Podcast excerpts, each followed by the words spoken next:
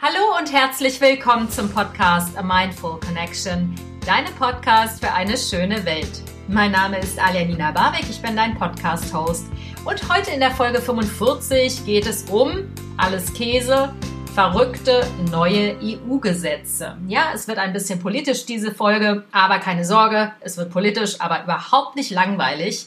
Und ähm, ja, ich möchte dich so ein bisschen mitnehmen, äh, was die EU Ende Oktober beschlossen hat bezüglich der Benennung von äh, Milchalternativen und auch der Benennung von äh, Fleischalternativen. Und wie das ausgegangen ist und was für verrückte Ideen die Leute aus Brüssel hatten, das möchte ich dir jetzt an die Hand geben. Ich wünsche dir ganz viel Einblicke in verrückte Gesetze und ich hoffe, dass du dir deine eigene Meinung dazu machst. Dann erstmal viel Spaß beim Zuhören. Weißt du, was der Unterschied ist zwischen Scheuermilch und Mandelmilch? Okay. Abgesehen davon, dass man das eine trinken kann, das andere nicht, ist es seit 2017 verboten, die Mandelmilch Mandelmilch zu nennen. Das gleiche verhält sich mit Sojamilch oder Hafermilch oder Dinkelmilch oder wie auch immer bestimmte Pflanzenmilchs, ist das Milchs? Oder bestimmte Pflanzendrinks quasi ähm, genannt werden. Also das eine ist erlaubt, die Scheuermilch als Scheuermilch ist erlaubt, Mandelmilch ist schon seit 2017 nicht mehr erlaubt. Das siehst du beim Einkaufen auf den ganzen Packungen. Da steht da nicht Sojamilch drauf, sondern Sojadrink, ähm, genauso wie Haferdrink oder was auch immer sich die Produzenten da Lustiges haben einfallen lassen, um den Begriff Milch zu umgehen. Und zwar wurde der Begriff Milch für pflanzliche Alternativen im Jahr 2017 verboten.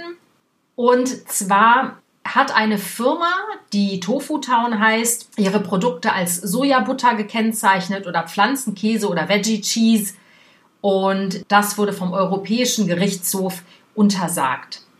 Zulässig ist es nicht, Pflanzenalternativen den Begriff Milch anzuhängen, weil Milch ist de facto eine Eutersekretion.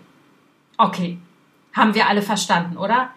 Also, Mandelmilch kommt also nicht aus dem Euter der Mandel, sondern Mandelmilch ist gar keine Milch, weil es gar kein Euter dazu gibt. Aha, alles klar. Die Brüsseler Bürokraten haben sich da was wirklich Feines ausgedacht. Denn wie in meinem Beispiel ganz am Anfang, wie verhält es sich denn nun tatsächlich mit Scheuermilch? Aus welchem Euter kommt die denn bitte? Es sei mir auch die Zwischenfrage erlaubt, die Erdnussbutter, ähm, Butter gleich Milchprodukt gleich ein Produkt aus dem Euter der Kuh. Haben Erdnüsse auch Euter? Und wenn ja, wo verstecken die den? Im Übrigen ist auch Kokosmilch noch erlaubt. Und irgendwie verstehe ich das nicht ganz ähneln die Kokosnüsse vielleicht einem Euter, sodass der Vergleich irgendwie in Ordnung ist, Kokosmilch als Kokosmilch zu benennen? Und was ist eigentlich mit dem Fleischkäse? Aus welchem Eutersekret wird der hergestellt? Fragen über Fragen. Also, du siehst schon, diese ganze ähm, Argumentationskette, dass Milch nur zulässig ist, dieser Begriff, wenn er aus einem Euter kommt, ist schon per se fragwürdig. Aber dieser Beschluss, der ist unangefochten schon lange durch. Wie gesagt, seit drei Jahren dürfen Hersteller, die ähm, pflanzenbasierte Produkte herstellen, Milch nicht mehr benutzen. Ich versuche jetzt mal ein bisschen Licht ins Dunkel zu bringen, denn dieses Jahr haben Bauernverbände und Landwirtschaftsverbände weiter geklagt und haben gesagt, dass zum Schutze des Verbrauchers auch Begriffe wie la Käse, oder Alternative für Käse oder auch Burger oder Sojahack oder Sojasteak oder Sojaschnitzel nicht mehr in Umlauf gebracht werden dürfen. Das heißt, die Landwirtschafts- oder Agrarverbände haben bei der EU geklagt, am Europäischen Gerichtshof geklagt, dass hier die Stellschrauben zugunsten des Verbraucherschutzes noch enger gezogen werden müssen, damit der Verbraucher ja um Gottes Willen nicht getäuscht und irritiert wird. Denn de facto ist es ja so, dass Schnitzel oder Steak, naja, die Kadaverteile eines Tieres sind. Das haben die natürlich nicht gesagt, das sage ich jetzt hier. Ähm, Aber diese Begrifflichkeiten sollten jetzt untersagt werden. Das heißt, das ähm, 2017 vom Europäischen Gerichtshof gefällte Urteil sollte nochmal verschärft werden. Ein wenig absurd mutet es ja schon an, oder? Wie findest du das? Also ich ähm, habe mir tatsächlich so die letzten Wochen oft an den Kopf packen müssen, weil es gibt durchaus dringlichere Themen für die EU, als sich um so einen hanebüchenden Käse zu kümmern, oder? Ah, da war schon wieder der Begriff Käse. Du merkst, ähm, heute habe ich richtig Bock auf ein paar Wortspiele, weil ich das alles sowas von bescheuert und absurd finde. Ich meine, es ist ja klar, dass Bauernverbände und Landwirtschaftsverbände dagegen klagen, wenn man vegane oder vegetarische Produkte bezeichnet mit à la Käse oder Alternative für Käse oder schmeckt wie Käse oder selbst Soja-Joghurt. Klar haben die Interesse daran, dass das nicht mehr auf den Verpackungen steht. Denn denen geht ja nun auch mal ein Milliardengeschäft durch die Lappen. Wenn man jetzt zum Beispiel mal bedenkt, dass die Rügenwalder Mühle, ja, die ja eigentlich Fleisch produziert, die aber ganz klar sagt, die sehen den größten zukunftsorientierten Wert ihres Unternehmens in vegan-vegetarischen Produkten. Das heißt, sie wollen langfristig weg vom Fleisch kommen. Und wenn man bedenkt, dass die Rügenwalder Mühle, die 2014, also vor sechs Jahren angefangen hat, ihre Fleischproduktion ein bisschen zurückzunehmen und dafür eben ähm, Geld in äh, vegetarische und vegane Alternativen zu stecken. Wenn man bedenkt, dass die Rügenwalder Mühle 2020, also dieses Jahr, den größten Umsatz mit vegan-vegetarischen Produkten gemacht hat, ist es doch kein Wunder, dass sich langsam Bauernverbände und Landwirtschaftsverbände in ihr Hemd pinkeln, oder? Und natürlich müssen sie Klage einreichen, weil sie ja versuchen wollen, ihre Produkte bitte immer noch an den Mann schrägstrich an die Frau zu bringen. Das heißt, die Bezeichnung von Produkten, die da heißen à la Käse oder à la Milch oder Tofu-Burger, Veggie-Burger, Veggie-Steak, Hacksteak, à la Soja, wie auch immer, hm, das könnte natürlich geschäftsschädigend für ihre Tierqualprodukte sein. Und die Landwirtschaftsverbände argumentieren damit, dass der Verbraucher doch bitteschön nicht getäuscht werden dürfe. Denn Steak sei nun mal ein Steak und habe mit Pflanzen nichts zu tun. Ja, ist klar, der Verbraucher ist ja auch so dumm, dass er sich davon in die Irre führen ließe. Ich meine, so ein bisschen was zutrauen können sie uns schon, oder? Und ja, Umweltschutzverbände bzw. Pro-Vegan-Verbände, die argumentieren natürlich damit, dass der Verbraucher etwas an die Hand bekommt, um zu wissen, in welche Richtung eben der Geschmack des Produktes geht, logischerweise. Also ein Sojaschnitzel, da weiß ich zumindest, was geschmacklich und auch konsistenztechnisch auf mich zukommt. Das sagt mir auf jeden Fall mehr als Sojabratstück jetzt zum Beispiel. Das Ding ist, es geht ja hier nicht nur um Begrifflichkeiten, es geht natürlich um eine extreme Geisteshaltung, die dahinter steckt. Es geht aber auch um die Tatsache, dass langsam Landwirtschaftsverbände Angst kriegen vor der veganen Bewegung.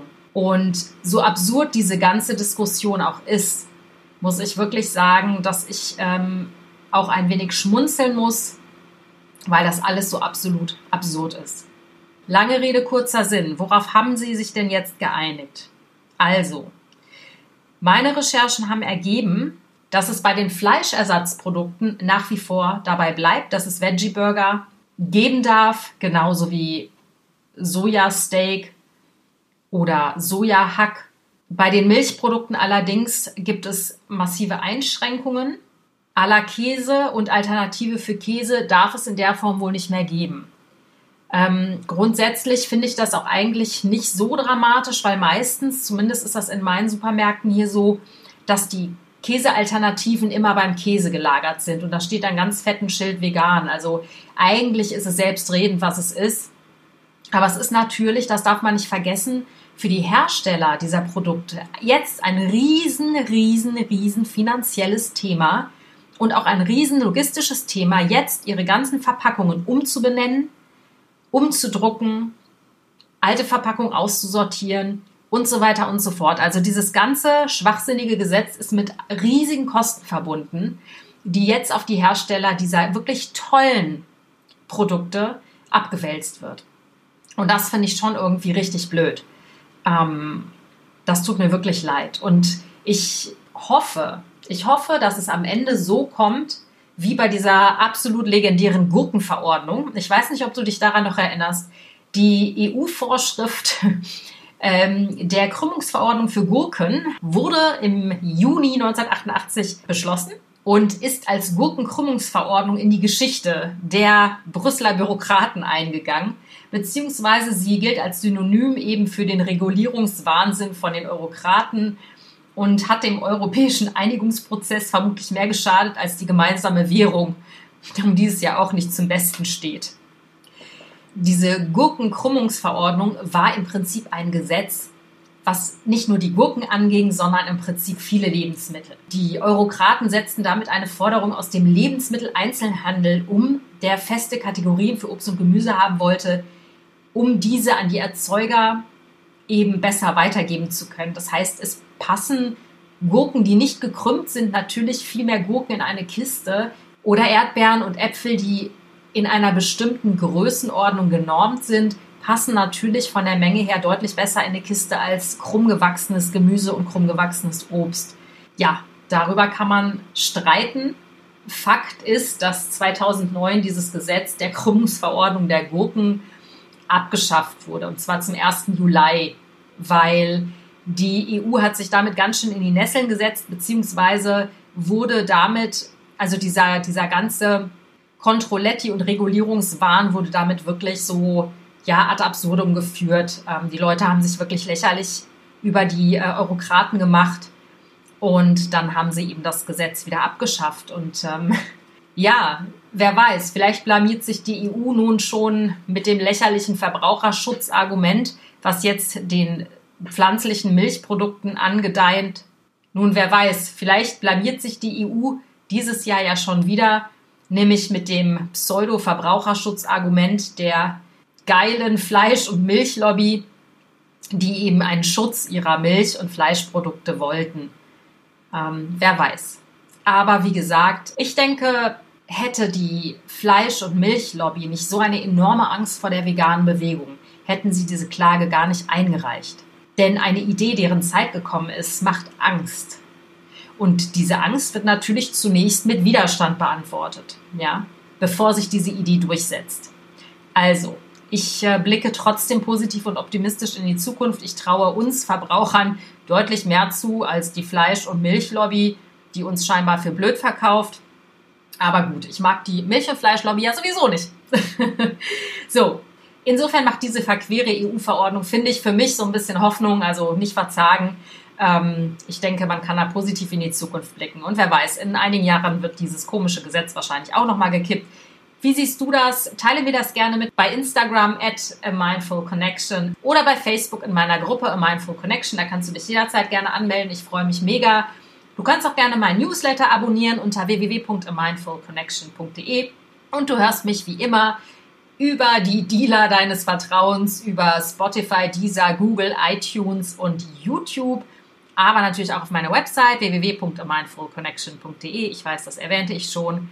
Nächste Woche habe ich eine ganz tolle Reihe für dich und zwar habe ich da drei tolle Interviews vorbereitet, die ich wochenweise hier hochladen werde mit ganz tollen, starken Frauen, die alle ihre Vision und ihr Ziel verfolgt haben, Gutes in die Welt zu bringen. Die drei machen es auf ihre ganz unterschiedliche und, und wundervolle Art und Weise. Insofern kannst du dich jetzt in der Vorweihnachtszeit ganz doll freuen auf die Reihe mit meinen starken Frauen. Wer das sein wird, die erste wird sein Karina Teutenberg die Fernseh- und Medienmanagerin war und jetzt ihr eigenes Business aufgezogen hat vor einem Jahr und Fastenwochenenden anbietet. Warum und wieso sie das gemacht hat, erfährst du nächste Woche. Bis dahin bleib gesund, alles Liebe, deine Alia.